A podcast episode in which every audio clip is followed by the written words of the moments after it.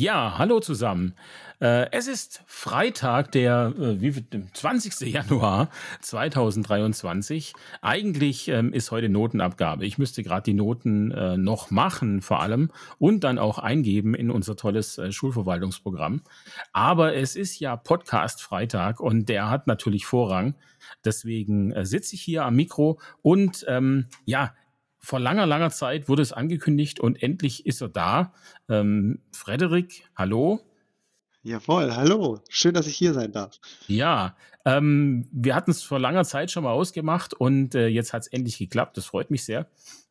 Ähm, Frederik ist, also ich, wir können jetzt nicht sagen, dass wir uns wirklich kennen würden, ähm, aber wir haben uns kennengelernt übers Internet, nämlich über meine ähm, Unterrichtsvorbereitungsseite.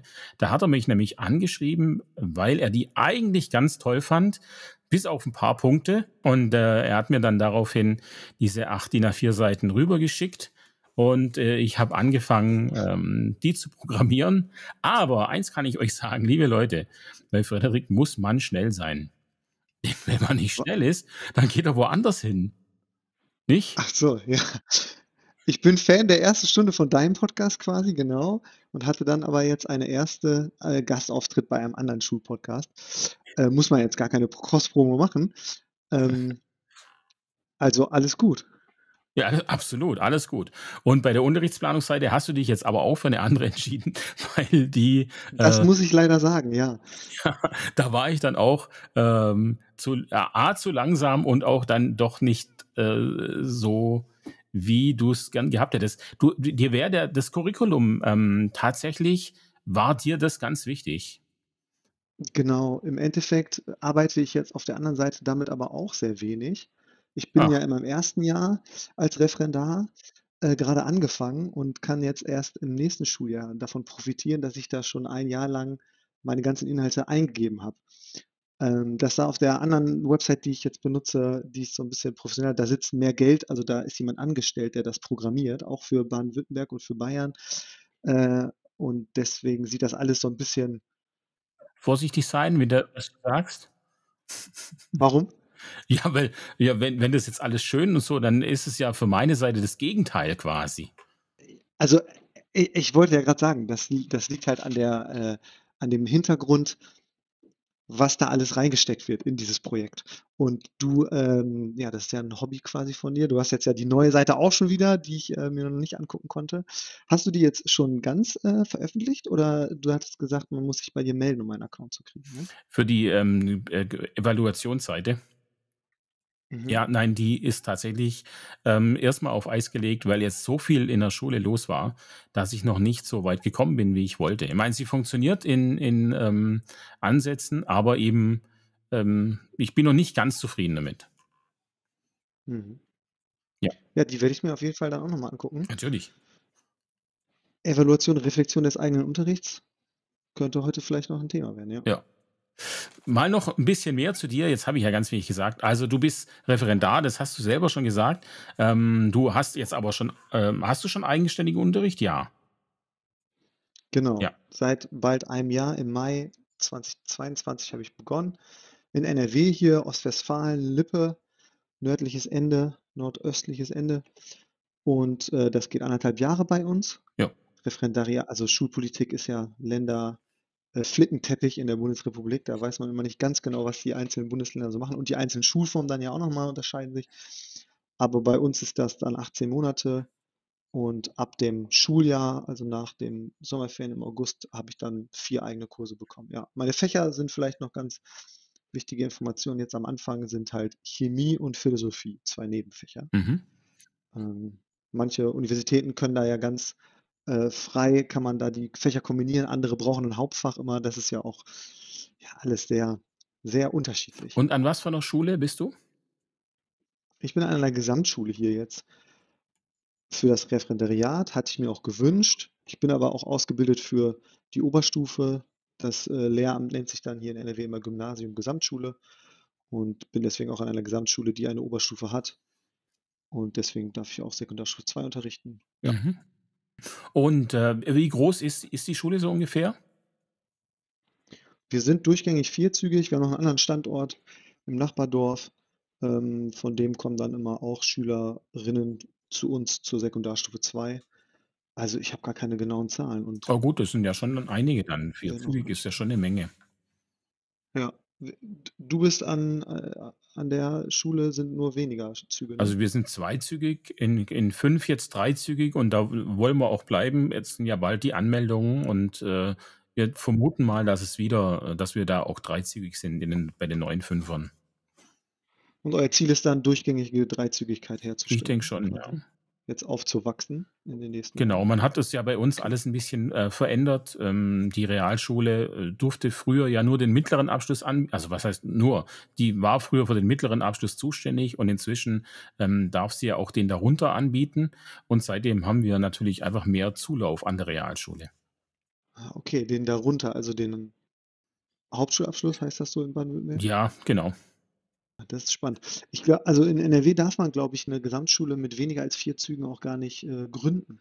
Oh. Das ist, ähm, so, äh, der Stand hier in dem Bundesland. Äh, was jetzt die letzte Regierung noch schwarz-gelb gemacht hat wir hatten vor Kurzem Wahlen, ähm, oder im letzten Schulfrieden, so wie es ja immer heißt, ähm, 2014 wurde das Ende der Hauptschule beschlossen und die, äh, mit der Realschule verschmolzen, sodass es jetzt Sekundarschulen gibt. Okay, das ist ja im Prinzip wie Und bei uns dann. Okay, ja. Weil also, deswegen vergebt ihr jetzt den niedrigsten Abschluss auch? Genau. Also, äh, man Weil hat ihr sich bei uns nicht getraut, die Hauptschule, äh, zu schließen. Man man versucht es Ja. bei uns, ähm, schon seit vielen, vielen Jahren so zu machen, dass man sagt dass man versucht, die Hauptschule so unattraktiv zu gestalten, dass die, ähm, Schülerinnen freiwillig rüberwechseln und die Ja. Politik sagt seit Jahren: „Seht ihr, ähm, niemand möchte mehr auf die Hauptschule, das ist einfach 'n überholtes Modell.“ Ähm, aber eigentlich ist es einfach nur zu unattraktiv gemacht. Ja, ich meine, die Politik steht da ja auch vor ähm, also, sie kann ja keinen Zwang ausüben, indem sie sagt: „Wir“ ja, ka kann sie schon, aber dann ist das äh, ist der Aufschrei groß, wenn einfach so 'ne Schulform zugemacht wird. ja, der der Und das ist natürlich 'ne geschickte Ta Taktik auch. Letztlich ist es ja egal, was sie machen. Es es wird immer, äh, Leute geben, die es nicht gut finden. Aber ich glaube natürlich, man müsste jetzt schon die Eier haben als Ministerium und, äh, zu sagen: „Okay, wir finden die Hauptschule nicht mehr gut, wir müssen es umstellen und dann machen wir's auch.“ Und, ähm, ich glaube, diese schleichenden Prozesse, die man so in der Schule hat, die die finde ich echt schwierig. Man braucht immer 'ne Übergangsphase, da braucht man 'ne Übergangsphase und, ähm, manchmal ist es vielleicht auch gar nicht schlecht, einfach 'n Schnitt zu machen und zu sagen: „Komm, wir machen's jetzt einfach so.“ Woll gibt's noch irgendwas zu klären oder, äh, das tangiert nämlich schon sehr mein 1. The oder mein Thema, was ich mitbringen wollte. Also, ähm, äh, mich würde noch interessieren, Mhm. äh, so die die digitalen Sachen, bevor wir vielleicht zu deinem Thema kommen. Mich würde tatsächlich interessieren, was habt ihr für ihr habt ja sicher auch Geräte bekommen, Lehrergeräte, oder? Ja. Was habt ihr da? Äh, unsere Schule, das ist, ähm, eine iPad-Ausstattung, die wir haben. Mhm. Lehrkräfte haben alle ein Dienstgerät, was ich auch sehr benutze, ist mein 1. iPad, musste ich mich schon so 'n bisschen, äh, reinfuchsen am Anfang. Und die Oberstufe hat Leihgeräte für alle Kinder. In der Unterstufe besitzen wir iPad-Koffer. Mhm. Ziemlich viele auch. Immer mit 20 Stück, was halt eigentlich ja 'ne ungünstige Zahl ist. Der zuständige Mensch, mit dem ich öfter im Zug zusammensitze, sagte mal, dass es auch 30er Koffer gibt.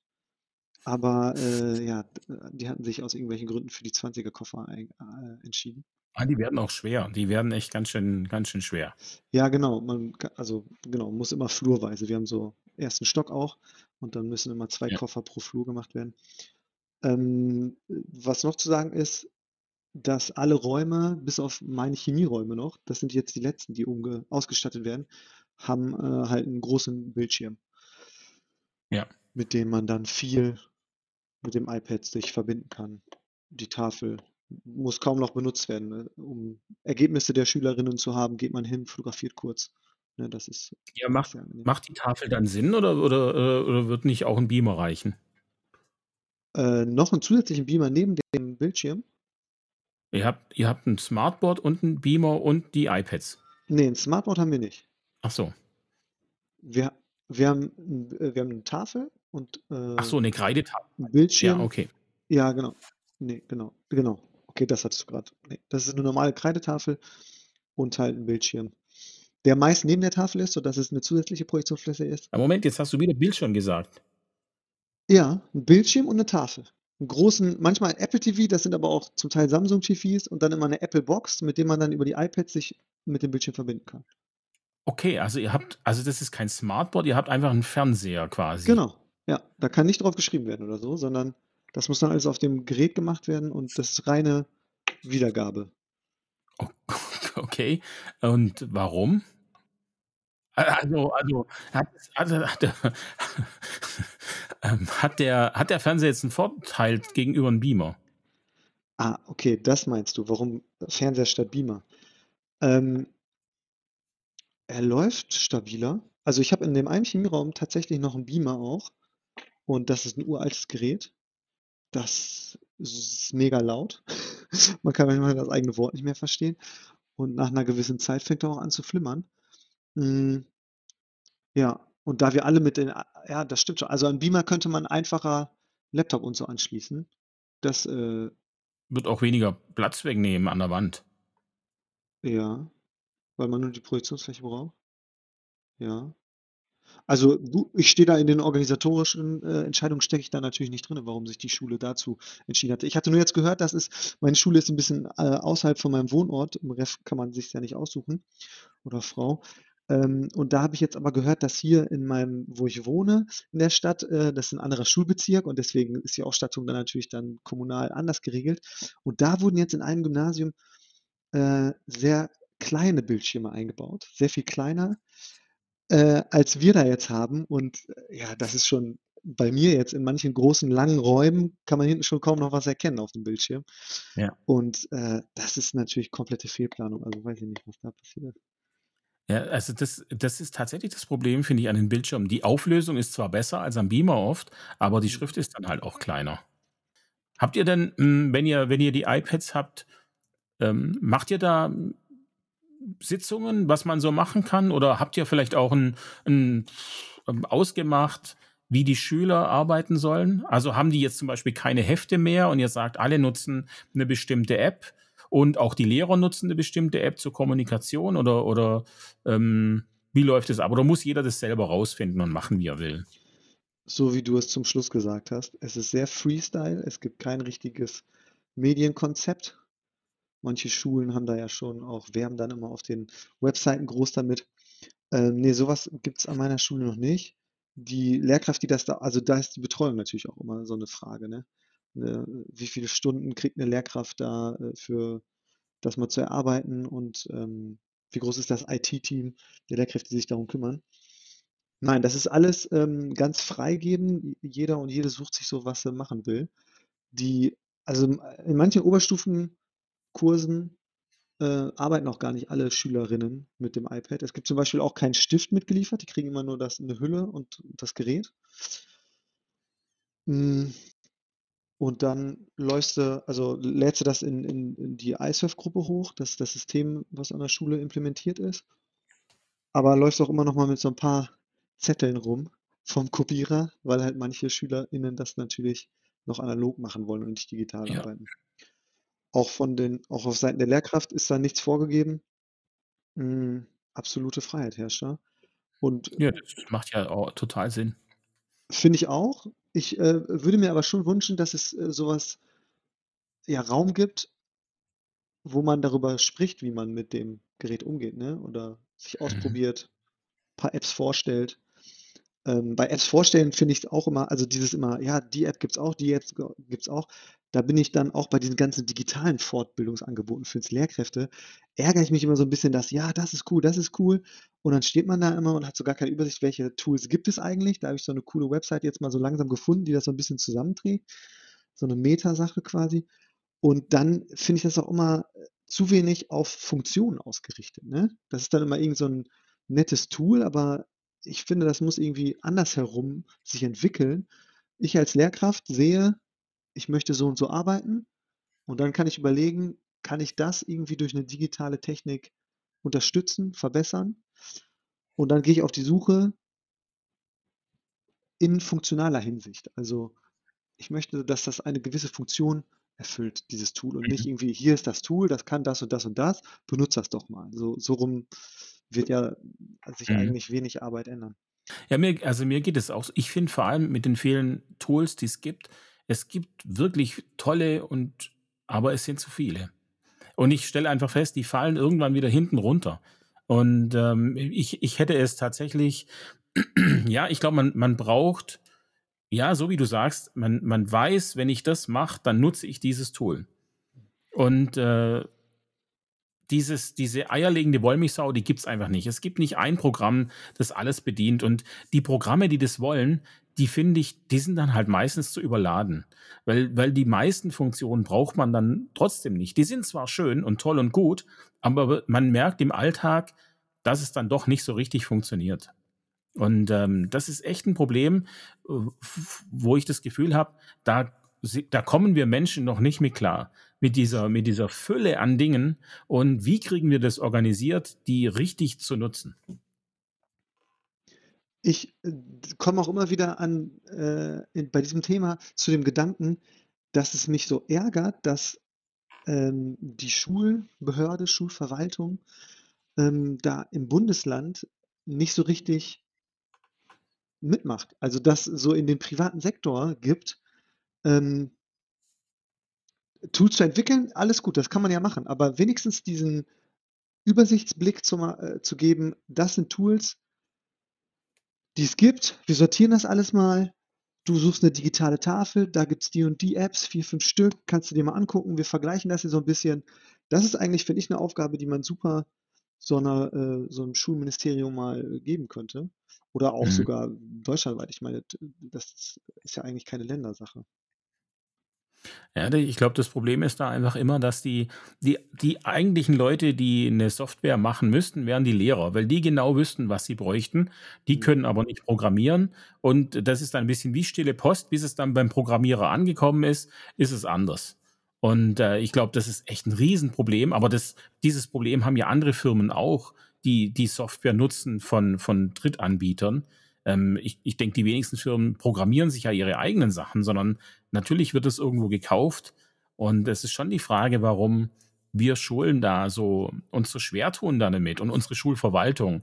Ähm, ja, sind wir vielleicht zu spät eingestiegen? Vielleicht ist es das einfach.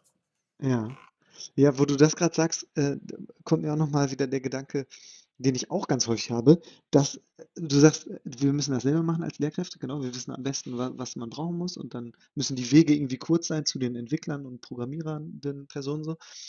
Ähm, aber wenn man nach einer digitalen Tafel jetzt zum Beispiel sucht und dann vier, fünf Apps da hat, dann denke ich mir auch, okay, warum muss es denn so viele Apps geben? Warum, also bevor man dann, ich brauche jetzt diese Funktion und dann wird man irgendwie, keine Ahnung, Gelder ein für so ein Projekt, ne? Und dann macht man das vierte, fünfte Tool. Da äh, denke ich auch ganz oft, ey, guck doch erstmal nach, was es schon gibt oder so. Und dann kollaboriert doch mehr miteinander vielleicht und entwickelt ein anderes Tool weiter. Da wird auch dann häufig das Pferd wieder von vorne, äh, also nee, das Rad von neu erfunden, so sagt man das, ne? Das Rad von ja. vorne. Ja, also ja, ich, ich denke, wir sind da leider immer noch ziemlich weit im Anfang und ähm, müssen mal schauen, in welche Richtung es geht und vielleicht kriegen wir es ja irgendwann hin. Aber ich glaube nicht, dass, also ich habe jetzt ja noch 20 Jahre eigentlich im Schuldienst. Äh, ich bin mir nicht sicher, ob ich da, ob ich da noch ein fertiges Produkt sehen werde, das auch irgendwie tauglich ist. Also bin ich sehr skeptisch. Ja. Es, okay. Ich habe ja. noch 10 Jahre mehr wahrscheinlich, 30 Jahre. Mal schauen, wie lange ich so mache. Deswegen äh, werde ich dich dann vielleicht, werde dir dann vielleicht berichten. Ähm, das ist aber, du wolltest auch gerade schon einen Cut machen, klein. Ich kann vielleicht in mein erstes Thema überleiten, weil das damit auch zu tun hat. Das ist jetzt nicht ja. das Thema von eben, aber ist ja nicht schlimm. Mein anderes Thema war nämlich, ähm, wäre nämlich, dass ich gerne nochmal, ich, ich weiß nicht mehr ganz genau, wie das Fach heißt, ähm, aber du unterrichtest so etwas wie Informatik, richtig? Ja, genau, ja. Genau. Und das, da hatte ich just äh, heute Morgen in meinem Podcatcher Campus, Karriere, Campus und Karriere vom Deutschlandfunk äh, die Bildungsnachrichten, die Meldung, ähm, wie es um das Fach Informatik in Deutschland zu, ja, wie der Stand da ist. Stifterverband, so eine Studie, gab es ein kleines Interview, wo da gesagt wurde, selbst Bulgarien, Griechenland und Serbien hat es als Pflichtfach implementiert. Hier in Deutschland nur Sachsen und Mecklenburg-Vorpommern Bayern, Baden-Württemberg und NRW dann irgendwie schon in zwei Jahrgängen.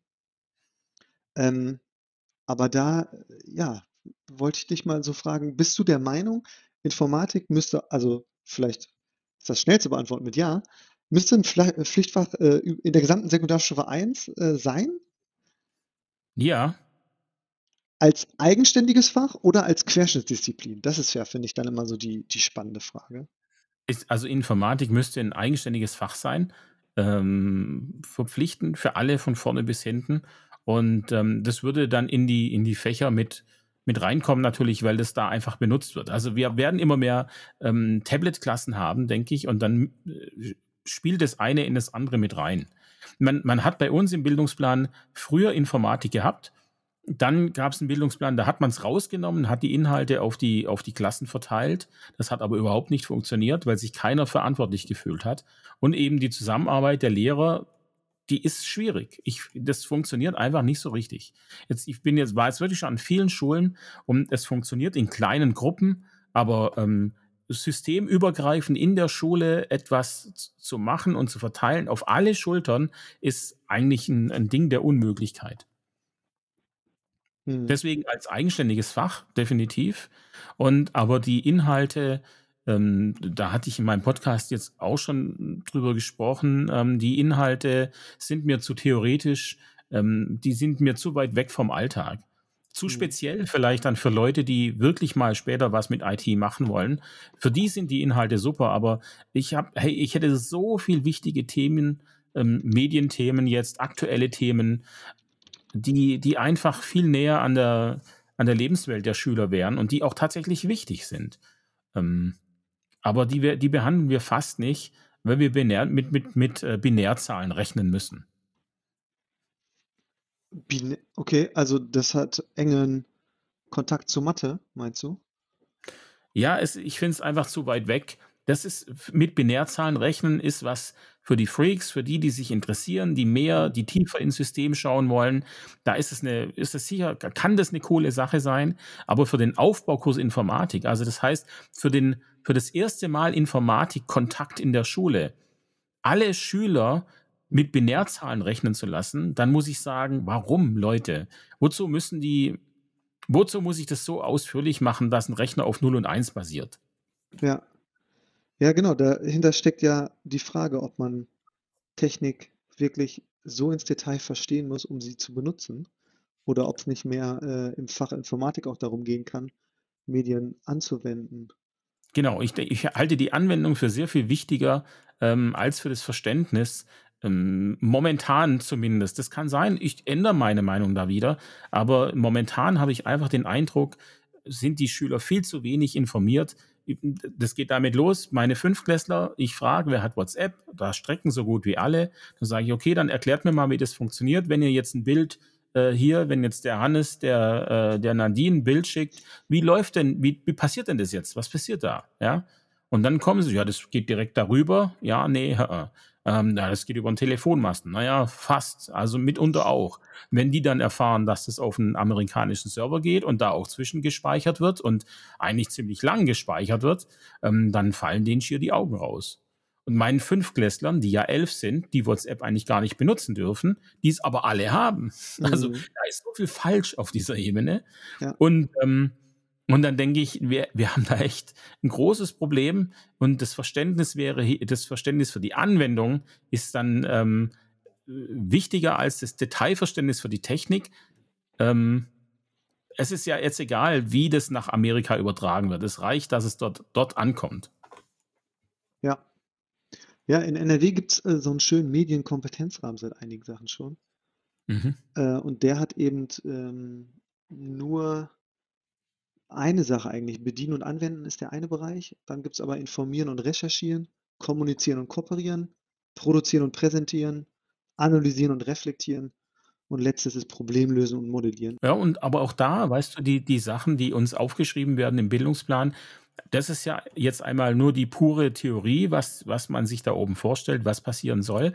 Aber was die Schulen dann machen, also welcher Lehrer setzt es denn jetzt so um? Ähm, habe ich fachfremde Lehrer zum Beispiel, die gar keine Ahnung haben, die werden das garantiert nicht umsetzen oder nicht so gut. Ähm, beziehungsweise ist es wieder abhängig davon, wie gut dann die, äh, die Fachschaften zusammenarbeiten. Mhm. Aber auch da, muss ich sagen, habe ich in den letzten Jahren echt große Lücken erlebt. Also wie, wie, ist es, wie, wie ist es bei dir an der Schule mit den Fachschaften? Setzt ihr euch zusammen regelmäßig oder ist es halt die eine Pflichtsitzung am Anfang des Schuljahres und dann ist es gegessen? Ja, es ist leider genau so. Und ich äh, bin auch echt unzufrieden mit ähm, der Zusammenarbeit und naja, kann das, äh, werft das den Kolleginnen irgendwie nicht so vor, ne? Weiß ja auch nicht immer, was da für persönliche Sachen gerade hinterstehen, dass die vielleicht nicht so viel Zeit haben. Aber das ist für mich auch eine Sache, die vielleicht von der Schulleitung ein bisschen mehr stärker vorgegeben werden könnte, ne? Oder ähm, eingefordert werden könnte. Aber nee, die Fachschaften, meine beiden, also Philosophie geht sogar noch, aber Chemie da ist echt nur diese Pflichtsitzung und da wird gar nicht so richtig am Curriculum zusammengearbeitet. Es existiert nicht mal so ein richtiges Curriculum. Und äh, das denke ich mir auch. Kollaboration haben wir eben auch schon ein paar Mal bemängelt, dass die zu, zu schwach ist, Kollegium. Und das verstehe ich aber auch nicht, warum. Also, das hat ja eigentlich nur Synergieeffekte, wenn man da irgendwie zusammen was macht. Man spart sich damit ja schon auch irgendwie mal Zeit wieder. Und es ist nicht dieses extra jetzt noch was für die Arbeit tun, sondern es hat ein, es hat ein Outcome am Ende dann, ja. Mhm. Ja, und vor allem, also gerade auch die, die Kollaboration ist ja heutzutage gerade durch die Digitalisierung viel einfacher. Mhm. Wenn man ja wirklich auch sagen könnte, wir müssen uns da nicht treffen in der Schule, sondern wir treffen uns von mir aus in einem, auch mal ausnahmsweise in einem, in einem Meeting-Raum äh, und sprechen da per Videokonferenz. Oder aber ich kann auch einfach sagen, ähm, es gibt einen Auftrag und habe eine gemeinsame Arbeitsfläche im Internet und da kann man gemeinsam dran arbeiten. Also es gäbe wirklich coole Möglichkeiten, ähm, wie man zusammenarbeiten kann, produktiv, weil nämlich die Lehrer sich dann ja auch entscheiden können, wann sie dran arbeiten. Ich kann zu Hause sitzen und sagen, okay, jetzt habe ich gerade Puffer, jetzt ähm, bin ich da voll heiß auf das Thema, jetzt mache ich das und dann haue ich da meinen Input rein und das ist gewinnbringend für alle anderen. Warum wir das nicht hinkriegen, und das ist ja jetzt erschreckend, weißt du, du bist, du bist hier mehrere hundert Kilometer weit weg ähm, und du sagst genau dasselbe wie ich. Und ähm, das ist doch, das ist doch schlimm. Das heißt ja, im, auch wenn das jetzt, ähm, wenn wir nicht, wir zwei jetzt nicht repräsentativ sind, aber es lässt sich vermuten, dass wir nicht die einzigen Schulen sind, bei denen das so ist. Und äh, dann müssen wir uns doch nicht wundern, warum wir in allen Studien irgendwo abkacken. Hm. Ja, das ist, also wenn wir nochmal äh, zurück zu dem eben gehen, dann denke ich mir auch, äh, also wir waren jetzt bei den Fachschaften, das wäre dann ja wieder äh, Informatik als Fach zu denken. Wenn wir jetzt, äh, wir haben ja eben über Technik und Anwendung gesprochen und ich finde, das geht dann wieder mehr in Richtung ähm, Querschnittsdisziplin, fächerübergreifend. Nicht nur in der Informatikfachschaft sich mit diesem Thema zu beschäftigen, sondern eben das Ganze in die einzelnen Fächer zu tragen. Ja, wie da die Kooperation, Kollaboration im Kollegium dann aussehen könnte, ist nochmal eine ganz andere Sache. Ja, das ist sicherlich auch schwierig. Aber da, auch da, wir haben einfach, ja, da, es fehlt einfach noch das Verständnis. Ich habe auf, auf ähm, Twitter war es, glaube ich, ähm, hat eine Lehrerin geschrieben, dass die, äh, ähm, die Elternsprecherin äh, ihrer Schule oder ihrer Klasse, dass die momentan äh, Rundbriefe schreibt mit Word dann mit dem Handy abfotografiert und in die WhatsApp-Gruppe schickt. So, das ist so der hm. Stand der Digitalisierung. Und ich habe witzigerweise auf der, auf der äh, Heimfahrt jetzt von der Schule äh, eine E-Mail gekriegt von meiner alten Schule, an der ich ja seit, seit zwei Jahren nicht mehr bin. Ähm, und es hat mich sehr, ähm, es amüsiert mich deswegen, weil die alte Schule einfach ja mega verplant ist und äh, es hat sich da wohl offensichtlich wenig geändert. Also ähm, der Betreff äh, lautet E-Mail an alle Eltern der äh, Piepschule, hier so, der alten Schule. Und ähm, das betrifft mich im Prinzip ja schon mal gar nicht, weil ich bin nicht Eltern. Ich war äh, Lehrer dort. Und dann steht da, liebe Eltern unserer ähm, PIP-Schülerinnen und Schüler. In Zukunft wollen wir öfter Informationen, die eine Klasse oder die ganze Schule betreffen, per E-Mail versenden. Wir möchten mit dieser E-Mail prüfen, ob wir Sie als Eltern auf diesem Weg erreichen können. Und jetzt kommt es aber, das finde ich nämlich sehr schön.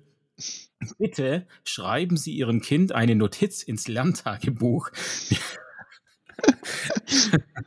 Wir haben, wir, ah, wir haben die E-Mail vom 20. Januar erhalten. Also, Süß.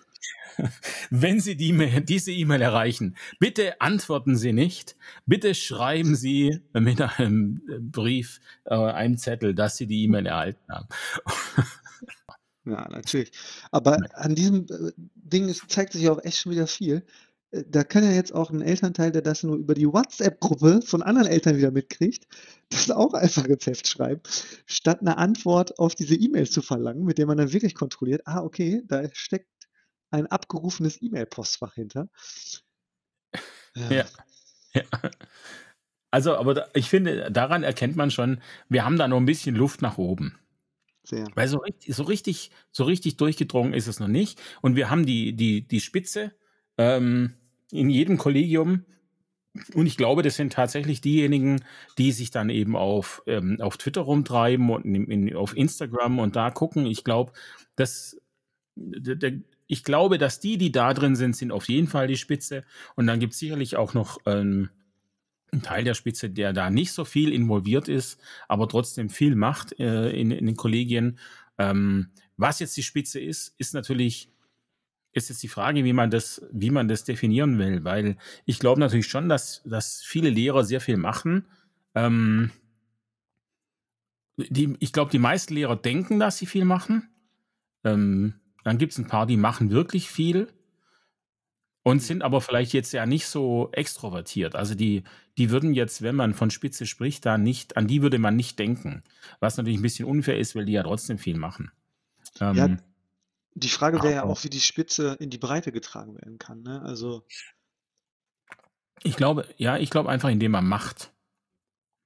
Man muss einfach machen und ähm, die, äh, wenn das gut ist, was man da macht und wenn, wenn die Kollegen und Kolleginnen sehen, dass es, ähm, dass es was bringt tatsächlich auch, dann sind sie auch bereit, sich zu investieren, äh, äh, Zeit zu investieren. Ich, ich glaube tatsächlich, dass viele deswegen nicht mitmachen, weil einfach nicht klar ist, ob es was taugt.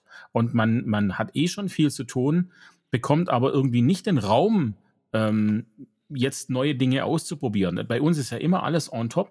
Das ist jetzt, das finde ich, ist das Hauptproblem. Ja. Weißt du, wir, wir müssen, wenn wir uns mittags treffen, dann müssten wir danach trotzdem noch den Unterricht vorbereiten. Genau. Und in, in einer normalen Firma ist dieses Treffen die Arbeitszeit und danach hat man dann eben keine mehr. Und ich glaube, das ist einfach ein Riesenproblem. Extra Stunden im Kontingent dafür natürlich freizuschaufeln, ist angesichts des Mangels an Lehrkräften, der uns bevorstehen wird in den nächsten Jahren, leider auch nicht zu erraten. Nee. Das ist ein großes Problem. Aber ähm, eine Sache fiel mir jetzt gerade noch ein, wo du sagst, äh, ja, wir kriegen was hin, da voranzukommen. Äh, ich stehe am Anfang quasi meiner Laufbahn, meines Arbeitslebens. Und da denke ich mir auch, äh, du sagst auch genau, äh, das ändert sich nur, wenn das was bringt. Oder ein zweiter Punkt, wenn man es von Anfang an so gelernt hat, ist meine, ist mein Gedanke gerade noch. Also nachträglich sein Arbeitssetup noch zu verändern und da irgendwie nochmal mehr digitale ähm, Tools, Software, Geräte einzubauen, das ist natürlich ganz schwer. Wenn man einmal so, okay, so bereite ich immer meinen Unterricht vor, so sind meine Materialien, nämlich analog, dann das umzustellen ist sehr schwer. Deswegen bin ich auch schon, ja, ha- habe ich ähm, am Anfang des Refs jetzt mich darum bemüht, möglichst viel so zu machen und das auch so aufzusetzen digital und möglichst noch fluide halten, damit ich nachträglich jetzt noch was ändern kann oder noch mehr einbauen kann. Ich glaube, das ist nämlich auch immer, ne? man muss immer schrittweise denken, nicht hier, du kannst das, das, das benutzen, sondern fang erstmal damit an, lerne die Vorteile kennen und dann hat man auch so eine intrinsische Motivation vielleicht, ah, okay, und das hat gut funktioniert, jetzt gucke ich mir nochmal einen anderen Bereich in meiner, meines Arbeitsalltags an, ob ich den nicht auch digitalisieren kann. Mhm. Äh, und da versuche ich im Moment auch mit Leuten schon zu sprechen immer, äh, mit so Mitreferendaren oder der neue Jahrgang ein halbes Jahr später, äh, wir haben immer zwei Jahrgänge in einem Jahr hier in NRW, denen habe ich auch direkt gesagt, hier Leute, wie wollt ihr Unterrichtsplanung betreiben hier? Macht ihr das noch analog oder schreibt ihr, da- schreibt ihr Word-Dateien oder wollt ihr ein Tool benutzen, so? ähm, mit dem man dann auch ja eben, sobald es digital ist, ist es ja viel einfacher teilbar einfach mit, mit dem Kollegen, mit der Fachschaft. Und naja, da stößt man dann manchmal noch so auf Widerstand auch, aber manchmal, äh, ein, zwei kann man da vielleicht äh, anzünden, den Funken übertragen und dann wird das von vornherein so aufgesetzt. Ich glaube, das ist eine wesentliche Komponente. Also die jungen Lehrkräfte, genau, so von unten raus wächst sich das vielleicht auch so ein bisschen raus, die Technik. Ja, das kann gut sein. Was was ich so erschreckend fand, war im am Seminar, als ich den Aufstiegslehrgang gemacht habe und dann haben wir auch ab und zu Phasen gehabt, in denen dann die die Lehrbeauftragte rausging und wir einfach arbeiten mussten und, ähm und dann war sie draußen und irgendwann sagte 'ne Referendarin da drin: „Bereitet ihr eigentlich euren Unterricht noch schriftlich vor?“ Äh, die war noch im Referendariat und hat schon überlegt, wann sie nicht mehr schriftlich vorbereiten muss. Wo ich dann denke: „Na ja, das ist jetzt aber auch schwierig, so früh schon zu sagen.“ Und dann dachte ich auch: „Okay, wie wird es denn mal wie wie wirst du denn als Lehrer, wenn du jetzt schon so anfängst?“ Weil ich glaube also, vielleicht hat sie auch nur gemeint, so ausführlich, das weiß ich jetzt nicht genau. Weil Mhm. natürlich kann man den Unterricht nicht mehr so ausführlich vorbereiten, das geht einfach nicht. Aber ihn gar nicht vorzubereiten, da stelle ich fest, da da leidet die Qualität meines Unterrichts einfach massiv drunter. Total. Ne, darum, ähm, ging es mir auch grad nicht, genau. Man muss auf jeden Fall und a also, nicht nur vorbereiten, sondern auch immer so die Erfahrung aus dem letzten Jahr sich akut halten? Deswegen werde ich mir deine Seite auf jeden Fall noch mal angucken. Ich im Moment tippe ich so ganz viele Notizen immer nach den Stunden da rein, aber die werden auch nicht so richtig gebündelt. Das ist halt auch wieder so 'ne Funktionalitätssache. Das müsste ich eigentlich alles so zusammen haben noch. Mhm. Das wäre auch spannend. Na ja. Wa habt ihr auch, ähm, ähm, ähm, 13 Stunden als Referendarin dann Unterricht? 14 sogar. F 9 eigene, BDU, bedarfsdeckender Unterricht heißt das hier. Das sind 4 Kurse mit den Nebenfächern und dann hast du noch 5 Stunden AU, Ausbildungsunterricht, wo du mit 'ner Lehrkraft mitgehst und dann dort auch unterrichtest, aber halt das Feedback bekommst. Ja. Okay. Und das ist eine mehr als bei uns. War ja auch andere Schulform, ne? Oder, äh, ist das in allen Schulformen bei dir gleich? Ja, das spielt keine Rolle. Ja. Ähm, ich glaube nur. Fach Fachlehrer, glaube ich, haben 'ne andere Unterrichtsstundenzahl, bin mir aber grad nicht nicht ganz sicher. Genau, ihr unterscheidet noch in Fachlehrer und wie heißt das andere? Hauptfachlehrer? Nein. Das sind einfach normale Lehrer. normale Lehrer, Klassenlehrer. Also, Lehrer der Sekundarstufe heißen die dann bei uns, also Ja. 1. Ja. Ja. Ja, äh, äh, war nicht NRW ne, wo wo sind jetzt die äh, habe ich die Woche gelesen, dass die, ähm, Grundschullehrer beziehungsweise ich hatte es im letzten Podcast auch gesagt, die die dass die Grundschullehrer A13 bekommen. Mhm, Und, äh, ich habe die Woche gelesen, jetzt hat sich die äh, die die Sprecher der Gym der Gymnasien haben sich beschwert. Wo ich Ja. denke: „Ach Leute, jetzt ernsthaft oder was?“ Also, weil jetzt sagen die: „Ja, also, wenn die Grundschullehrer mehr bekommen, dann wollen wir auch mehr.“ Das Ja. der Abstand muss gewahrt bleiben, sagen die. Und ich denke: „Also, wie unkollegial kann's denn überhaupt noch sein?“ Also, ich fi finde, Lehrer ist Lehrer, Ja. Punkt, basta, aus. Hier beschweren sich sogar, äh, die Feuerwehrleute, habe ich in der Zeitung mal gelesen. Die äh, das kann ja nicht angehen. Äh, leistungslose, ähm oder, äh, Anlass äh, anlasslose bef also, Mehrgeld jetzt und solche Karrierechancen stehen den Feuerwehrmännern und Frauen nicht zur Verfügung. Ja, das ist äh, das ist mal die Neiddebatte von der anderen Seite zu sehen, ne? Das ist ganz also ganz verrückt. Also, die die die Feuerwehren beschweren sich, dass die Grundschullehrer jetzt mehr. Geld bekommen. Ja. Aber wollen natürlich auch, dass ihre Kinder gute guten Unterricht bekommen, äh, aber dann Ja. so was sehen sie dann wieder nicht ein, ja. Es ist schwierig. Ja, das ist schön. Ja, also, ist ganz komisch irgendwie, oder? Was was in der Welt grad so abgeht und was es da für Stimmen gibt. Ich glaube, da hat die Schule auch versagt so bissel. Das letztlich sind ja alle Erwachsenen jetzt die die Schüler von damals. Ähm, vielleicht haben wir da einfach 'n bisschen zu wenig drauf geachtet, wir Lehrer, ähm, und und zu wenig Soziales geschult. Mhm. Das Soziale kommt gleich vielleicht auch noch mal bei meinem 2. Thema, aber, äh, wenn wir mit Informatik so weit durch wären kannst du gerne ein anderes dann schieß mal los. Soll soll ich noch? Ja, ich habe so die Sachen, die ich mir immer überlege, die die mache ich immer mal wieder zwischen rein. Das kriegst du nur nicht mit. Ah, alles klar, ja. Genau. Ich ich bin da doch ein bisschen, äh, transparenter immer oder vermittle die Struktur transparent, was ja auch gar nicht sein muss. Aber soziales Lernen ist, äh, eigentlich 'ne eine sehr gute Brücke zu dem 2. Thema, wozu ich dich in deinem Podcast, glaube ich, noch nicht so richtig gehört habe. Also, mich interessiert sehr, wie du dazu stehst allgemein. Und, ähm, ich hatte das noch wenig so mit mit wenigen Lehrkräften diskutiert. Und zwar geht's um mein Herzensthema eigentlich. Gesamtschule, habe ich mich extra drauf beworben, weil ich, äh, sehr ein Anhänger der Schule für alle bin. Was ist deine Position dazu oder? Eine Schule für alle und das in Verbindung mit sozialem Lernen. Das wäre für mich nämlich eins der Argumente, die dafür sprechen würde, wenn wir nicht mehr ähm, die sozialen Schichten, die sich ja dann häufig in der Gliederung des Schulsystems reproduzieren, beziehungsweise dort auf die verschiedenen Schulformen ähm, separieren, wenn wir die eben nicht mehr trennen, sondern an eine Schule zusammenführen, wie es ja eigentlich Großteil unserer europäischen Nachbarn erfolgreich machen, ähm, dann ist, glaube ich, dieses soziale Lernen, dieses Hereinversetzen und äh, Verstehen von anderen Berufsgruppen äh, dann noch ein bisschen ausgeprägter vielleicht. Also wenn dann, dann braucht man da letztlich ein Konzept, ein gutes, wie man mit der Heterogenität umgeht. Weil äh, das Soziale ist das eine und das, das Fachliche ist das andere. Und da sehe ich echt Schwierigkeiten.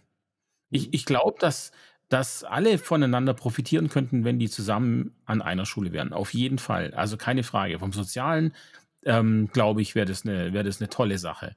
Wenn man einfach ähm, die Leute mehr kennen würde ähm, und mehr Verständnis aufbringt. Also einmal vielleicht die, die Gymnasiasten für die Hauptschüler und auch umgekehrt. Mhm. Man kennt dann jemanden persönlich, man kommt mehr ins Gespräch. Ich glaube tatsächlich, dass es, dass es sehr gewinnbringend wäre.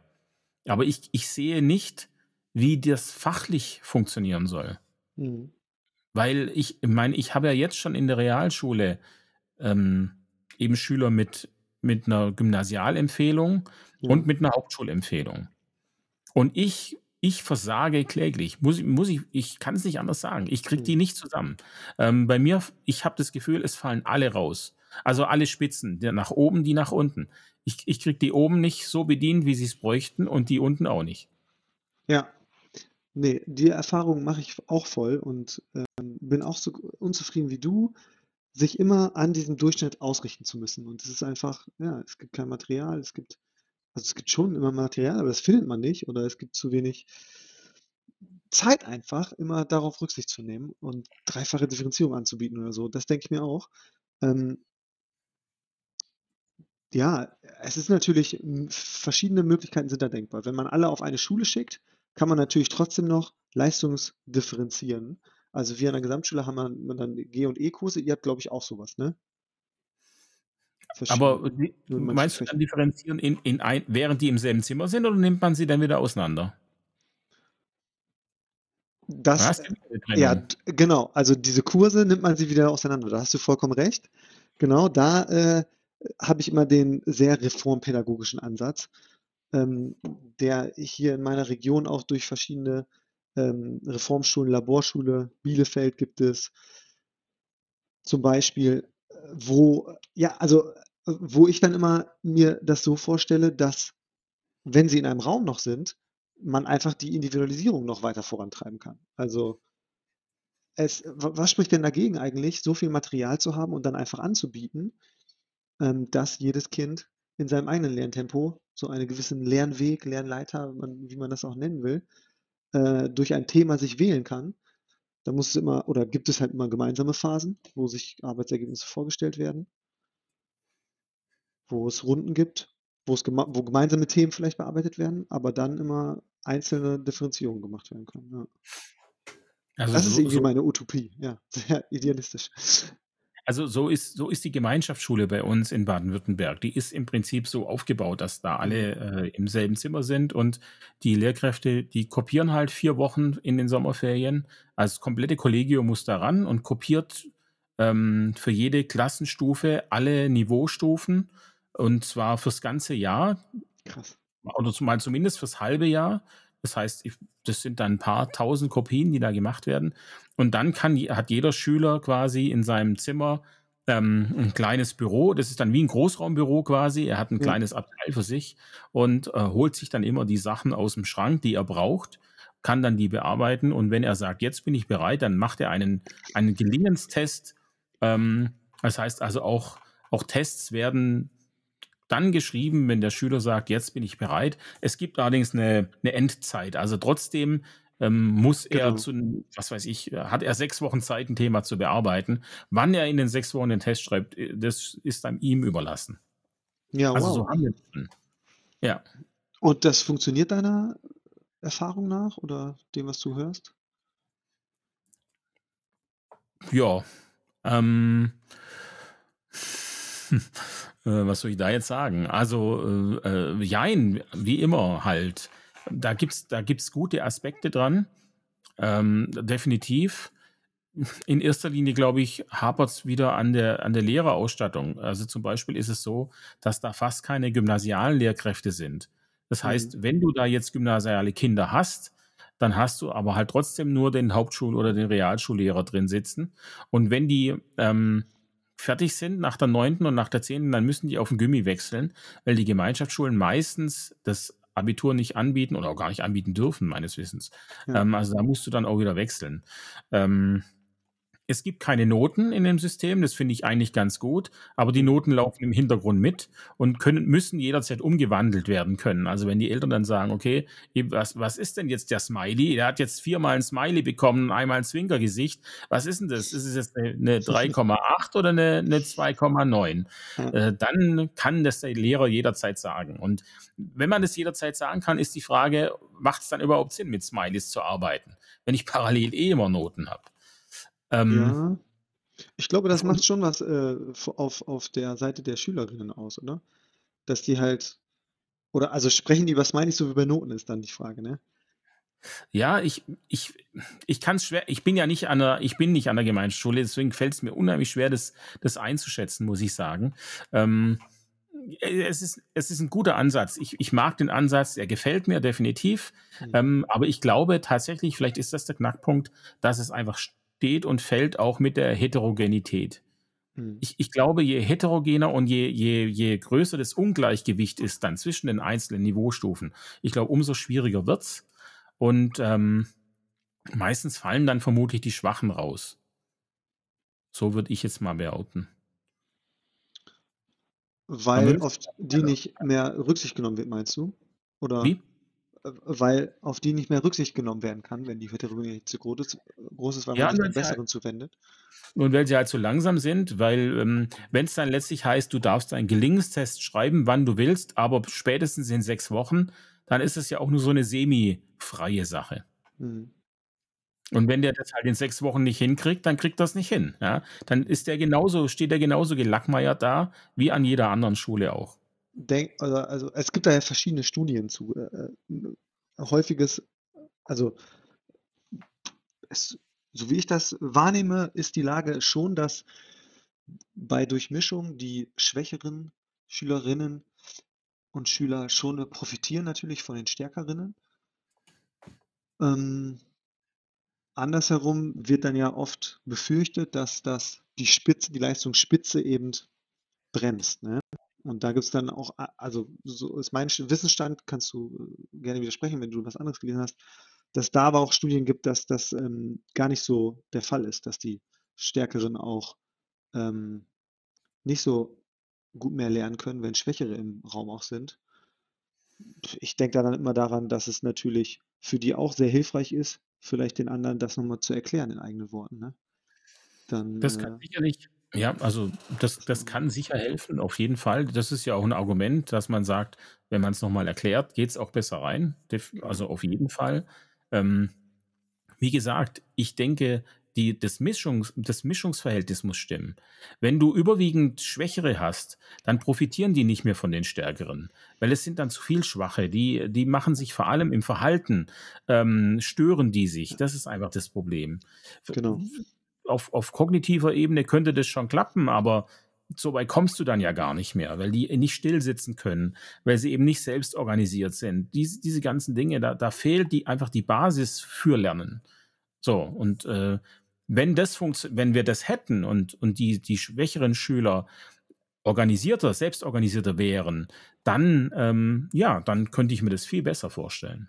Ja. Aber ich sehe in meiner Klasse, dass meine schwächeren Schüler, meine mittleren und teilweise auch die guten, ablenken vom Lernen. Ja. Ja, genau. Das denke ich mir auch.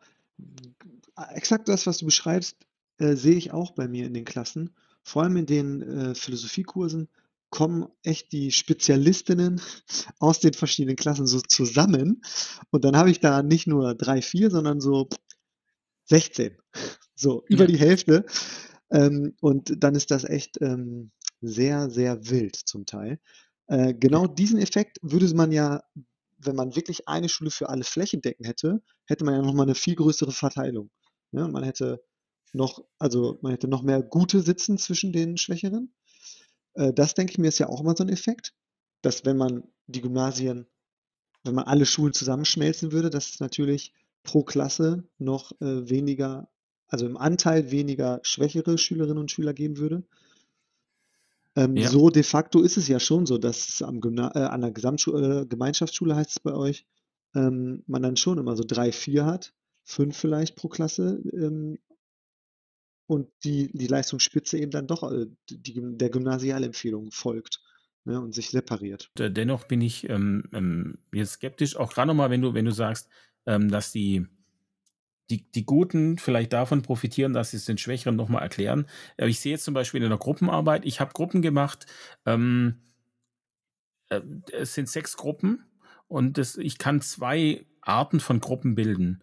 Ähm, das heißt nämlich, ich habe einmal äh, Zahlen, also Gruppe 1, 2, 3, 4, 5 und jeder in der Gruppe hat noch eine Farbe. Und die Farben ist quasi die Stärke. Also ähm, die besseren Schüler haben eine bestimmte Farbe die, und die, ähm, also Mhm. jede, jede Gruppe quasi hat eine bestimmte Farbe. Leistungsgruppe, nennen wir es mal so. Ist ja aber nur binnendifferenzierend, also jetzt nichts Handfestes irgendwo, sondern einfach mein Gefühl, wo ich sage, okay, der, äh, der oder diejenige ist, ist stark, kann, ähm, kann gut lernen, hat gute Noten, ähm, ist organisiert und so weiter. So habe ich versucht, das zu, bilden. Also ich kann einmal sagen, alle Grünen bilden eine Gruppe, dann habe ich alle Starken zusammen.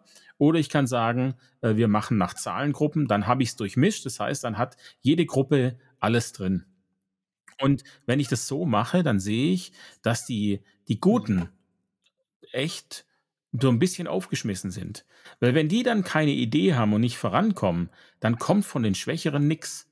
Also die, die Guten brauchen einen anderen Guten, mit dem sie Mhm. Dinge besprechen können und dann kommen die darum, äh, dann kommen die weiter. Habe ich den Eindruck. Ja, so ist meine, meine Erfahrung.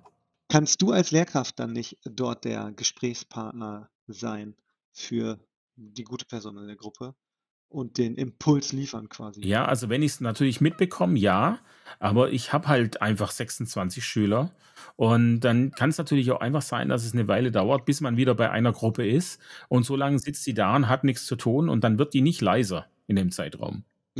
Und ähm, deswegen ist es, ist es schwierig. Ja, genau, nicht leiser werden, das ist der Punkt. Ja. Deswegen, also für, für mich tatsächlich ist gerade der Schwerpunkt ähm, Selbstorganisation.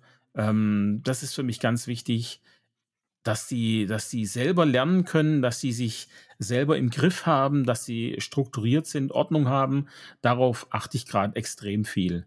Weil ich denke, okay, wenn wir das, wenn wir das haben, dann sind sie auch, dann, dann rastet es nicht gleich aus, wenn sie mal nicht ähm, von mir im Zaum gehalten werden. Ich, ich möchte sie ja endlich mal ein bisschen frei lassen können, ohne dass es eskaliert. Das ist gerade das Ding. Eine fünfte Klasse ist das bei dir. Das ist sechste inzwischen. ne? Ja, Sechste jetzt. Ja. Ja. Genau. Und die geben sich echt Mühe. Das, das, ich bin gerade eigentlich wirklich sehr zufrieden mit denen, aber man merkt, das, das kostet die echt Kraft. Und ich, ich muss oder ich will dahin kommen, dass es eben keine Kraft mehr kostet, sondern dass einfach klar ist, so und so und so läuft es ab und ich organisiere mich so und so und dann, ähm, dann ist es auch überhaupt keine Anstrengung mehr, ja, weil es einfach normal ist, dass man sich so verhält und nicht anders.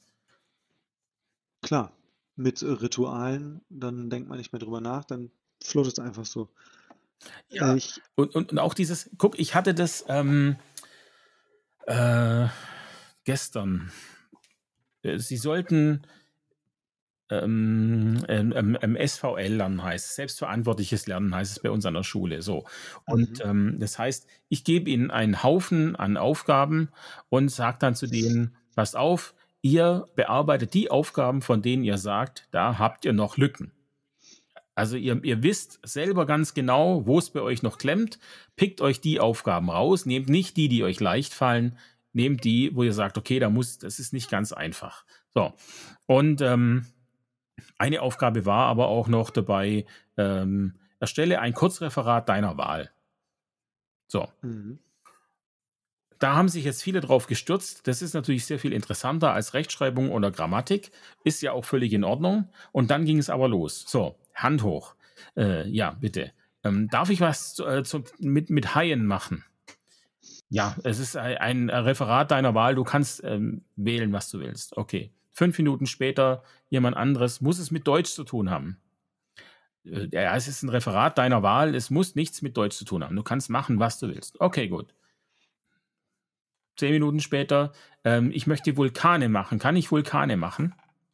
Und ich sage, Leute, das ist dann auch echt ein Punkt, ja, wo ich denke, das gibt's doch nicht. Und dann sage ich das aber auch so. Ich sage, Leute, das kann doch nicht euer Ernst sein. Jetzt habe ich es A schon zweimal laut in der ganzen Klasse erklärt, damit es jeder hört.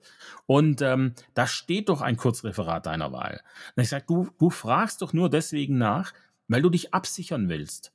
Du willst mhm. von mir das okay. Du, du willst, dass dein Lehrer dir sagt, ja, weil dann kannst du, mhm. dann bist du vogelfrei quasi. Und äh, ich sage, geh doch das Risiko ein. Geh das Risiko ein, triff die Entscheidung selbst. Da steht Kurzreferat deiner Wahl. Du weißt, was das bedeutet. Also mach das, was du möchtest. Wenn du nachher einen Anschiss kriegst vom Lehrer, dann kannst du zu ihm sagen, aber hallo, äh, äh, du hast doch hier aufgeschrieben, Kurzreferat deiner Wahl. Was meckerst denn jetzt ja. rum? Ja. Und ähm, ich sag, traut euch, trefft selber Entscheidungen, macht es einfach, ja. Wir sind ja hier, um zu lernen und äh, du wirst nicht immer die richtige Entscheidung treffen, aber das ist okay. Und ja. ähm, da. Die Kinder können mit so einer Freiheit zum Teil einfach nicht umgehen. Ne? Ja. Die, die Kinder brauchen mehr Freiheit und sie brauchen mehr Selbstbestimmung auch und mehr Mitsprache auch. Also wenn, wir jetzt, wir haben die Woche ähm, noch, noch einen Test geschrieben. Wir haben äh, eigentlich Geo ist in der dritten Stunde, aber ich habe sie auch in den ersten zwei Stunden davor. Und dann habe ich gesagt, wie sieht's aus? Wann wollt ihr den Test schreiben? Sollen wir den Geo schreiben oder machen wir es schon zur ersten Stunde? Da seid ihr vielleicht noch fitter. Ähm, was wollt ihr?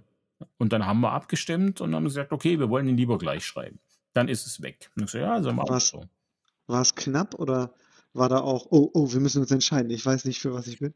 Ähm, es waren, ich glaube, 14 zu oder 16 zu 8. Hm, gut. Also war schon, war schon eindeutig wenn es gleich gewesen wäre, hätte ich tatsächlich auch Schwierigkeiten, dann zu sagen, okay, also dann hätte ich es eher so gelassen, wie es war. Das Ding ist einfach, mir als Lehrer tut es ja nicht weh, so eine Frage zu stellen. Weißt du, das ist doch völlig in Ordnung. Und für die Schüler ist es ein klares Zeichen, oh, guck mal, wir können mitbestimmen. Und ich glaube, die Motivation ist einfach viel höher, wenn der Schüler mehr, mehr mitbestimmen kann. Ist doch bei uns, bei uns allen so, oder? Wir, wir Lehrer haben auch mehr Motivation. Wenn ich einen Vorschlag einbringe in der GLK und er wird angenommen und so, dann freut man sich und ist auch viel motivierter bei der Umsetzung. Genau. Ich hatte eben äh, sehr gehorcht noch auf dein Stichwort soziales Verhalten. Selbstorganisation, du bist jetzt äh, genau so ein bisschen in die Aufgaben und so reingegangen. Ich finde bei mir im Unterricht immer sehr spannend, dass das Problem von den Schwächeren oftmals nicht das kognitive Niveau ist halt, sondern deren Fähigkeit, sich auf die Aufgabe auf Schule an sich einzulassen ne? und sich nicht ab, ablenken zu lassen. Und das ist, also spricht dann für mich, für mich auch wieder für diese Durchmischung, ähm, dass es halt eben weniger Reibungsfläche mit anderen ablenkenden Kindern geben kann. Und ähm, ja, dann auch, also bei uns an der Schule, ich weiß es, oder mich würde es interessieren, wie, wie das äh, bei dir ist. Äh, ich habe jetzt die Erfahrung gemacht in dem einen Kurs, wo es echt äh, sehr wild ist, hilft einfach super total eine Doppelbesetzung. Mhm. Habt ihr auch, äh, also bei, bei, mir war das dann eine Schulsozialarbeit, äh, die da mit reingekommen ist. Ähm, Gibt es sowas bei euch auch, um, um das in den Griff zu kriegen? Nee. Also wir hatten mal eine Zeit lang pädagogische Begleiter, die waren dann mhm. mit drin und äh, da war es dann auch hm, doppelt. Äh, allerdings nicht, äh, also es hat trotzdem der Lehrer hat unterrichtet quasi und die andere Person hat dann mit unterstützt und war dann bei den Schwächeren und so. Ansonsten aber haben wir das eigentlich nicht. Aber es ist, es ist sicherlich keine schlechte Sache. Ähm, das, das hilft schon. Ich finde, weil man ja auch jemand drin hat, der einen, der auch den Lehrer sieht und vielleicht auch Feedback zur Lehrerpersönlichkeit geben kann und so. Und mal sagen kann, hey, da, da redest du vielleicht ein bisschen leise oder so. Also mir haben die, die Schüler ja vor einem halben Jahr gesagt, ich würde undeutlich reden. Und mir ist es jetzt auch im, im, im Podcast, fällt mir es immer wieder auf, dass ich Silben verschlucke, wo ich echt erschrocken bin. Und das, ähm, weil ich das nicht registriere in meinem echten Leben. Äh, jetzt erst seit ich darauf aufmerksam gemacht wurde von den Schülern, ähm, fällt mir das tatsächlich auch im Alltag immer mal wieder auf, auch außerhalb des Podcasts. Aber es war ja wirklich Glück, dass das eine Schülerin gesagt hat, dass sie sich getraut hat, das zu sagen. Ähm, und ich glaube, wenn man jetzt ähm, mit im Team drin, drin wäre, dann würde sowas vielleicht eher ähm, kommuniziert werden, wenn man ein gutes Team ist. Wenn eben auch einfach klar ist, hey, du kannst mir alles sagen, äh, das ist kein Problem, ich nehme es dir da nicht übel und so. Das ist ja auch nicht ganz einfach, weil ähm, ja. Muss man annehmen können. Kritikfähigkeit ist eigentlich eines der wichtigsten Tugenden der Lehrkraft. Ja, ja. ja. Aber da, da kämpfen auch schon einige mit, mit sich. Ja, ja. Nee, mit dem eigenen Selbstbild. Ich habe meine SchülerInnen die Kurse jetzt auch gefragt gehabt und das ist ja echt süß, was die dann zum Teil schreiben, was sie loben an einem und dann was sie, was sie auch als Verbesserung vorschlagen. Genau, worauf man selbst gar nicht kommt. Das ist echt wichtig. Schüler können super gut reflektieren. Ich, ich finde, die haben ähm, sehr gute Meinungen ganz oft und, ähm, und haben super Vorschläge es ist wirklich schade, dass man sie so wenig zu Wort kommen lässt. Genau, und was du eben sagtest schon, freuen sich auch, wieder mitzumachen äh, zu können und ja. selbst etwas ich hatte, bewegen zu können. Hatte eine, ich leite ja die Mediathek bei uns an der Schule und ähm, mhm. neulich waren zwei Schülerinnen da, die hatten eine Hohlstunde und wollten einen Schlüssel, um in der Mediathek zu arbeiten. Und ich dachte, wow, wie cool, ja. Äh, und haben die da einfach in ihrer Freizeit gearbeitet. Und eine andere Schülerin hat mir neulich einen, einen Plan in die Hand gedrückt. Da war die Mediathek aufgezeichnet und äh, mit Verbesserungsvorschlägen drin, wie man Ach. Sachen umstellen könnte. Dann ähm, Sachen, eine, eine kleine Liste von Sachen, die man kaufen könnte, damit das Ganze schöner wird. Und ich dachte, wow, ja, wie cool. Ähm, was für ein Einsatz zum einen, zum einen, aber eben auch, ja, das mitgestalten zu wollen und so. Und ich habe mich echt gefreut und gesagt, wow, vielen Dank, hey, das ist echt klasse. Wir gucken, dass wir das, ähm, dass wir das umgesetzt bekommen. Wow, super, ey. Das ist toll. Ja, Kinder ernst nehmen und ähm, mit einbinden in alles, was gemacht wird an der Schule. Das finde ich gut. Waren Pflanzen auf der Vorschlagliste? Ja. ja. auf jeden Fall. Hat das auch schon gewirkt, dass du Pflanzen aufgestellt hast? Und dann, ja. Ja. Okay. Haben wir jetzt haben wir ja auch schon über eine Stunde hier äh, gequatscht und ich, ich, es gäbe noch so viel mehr, aber ähm, ich glaube, also wir, wollten es auch nicht so lange machen. Wir wollten nicht so lange machen, das zum einen. Und ich muss ja auch noch ähm, die Klassenarbeiten korrigieren. Ähm, die Noten fertig machen. Bei uns gab es heute schon Zeugnisse. Das ist jetzt der Brückenschluss zum Anfang der Folge. Das ist doch sehr gut, genau. In NRW gab es heute schon Zeugnisse. Ja, schön. Deswegen so entspannt. Bin ich schon im Wochenende, ja, und leide mit dir jetzt, aber du schaffst das. Ja, cool. Ja, wir hauen das jetzt noch rein. Wir haben ja immerhin haben wir das Glück, dass wir das äh, Schulverwaltungsprogramm haben. Das heißt, ich kann die von zu Hause eingeben und die sind dann auch direkt in der Schule, wenn ich sie eingegeben habe. Ähm, das ist schon ein riesiger Vorteil, muss ich sagen. Äh, höchstens, es funktioniert nachher nicht und ich komme nicht rein, weil gerade äh, Serverüberlastung ist, dann sage ich was anderes, aber das hört man ja nicht mehr im Podcast dann. Ja, aber da ist die Digitalisierung da. Bei Noten fängt sie dann doch wieder, also da hat sie schon ein bisschen was geschafft, genau. Ja. Wenn das System hält. Ja. Wenn nicht alle am letzten Tag diese Sachen einpflegen wollen. Ja. Aber ist ja nicht so. Lehrer arbeiten ja nicht auf dem letzten Drücker. Das, äh, die, die sind sicher schon lange dabei. Ich bin da die Ausnahme. Das glaube ich auch. Ja. ja, also. Sehr gut. Frederik, war sehr schön. Wir haben es endlich geschafft. Gucken wir mal. Vielleicht genau. ist es genau. ja auch nicht äh, der, der letzte gewesen schauen wir mal, was die Zukunft so bringt. Vielen Dank, dass ich äh, hier sein durfte, Flo. Und ja. Schön, dass du da warst. Dann, äh, ja, vielen Dank auch fürs Zuhören, für alle, die, äh, die jetzt so lang dran geblieben sind und nicht eingepennt sind. Ähm, nächste Woche geht's wieder, obwohl die nächste Woche ist echt voll bei mir. Naja, werden wir mal sehen. Freitag wird schon klappen. Das kriegen wir schon hin irgendwie. Ja, dann ähm, tschüss allen Zuhörern und bis nächste Woche. Bye, bye. Ciao.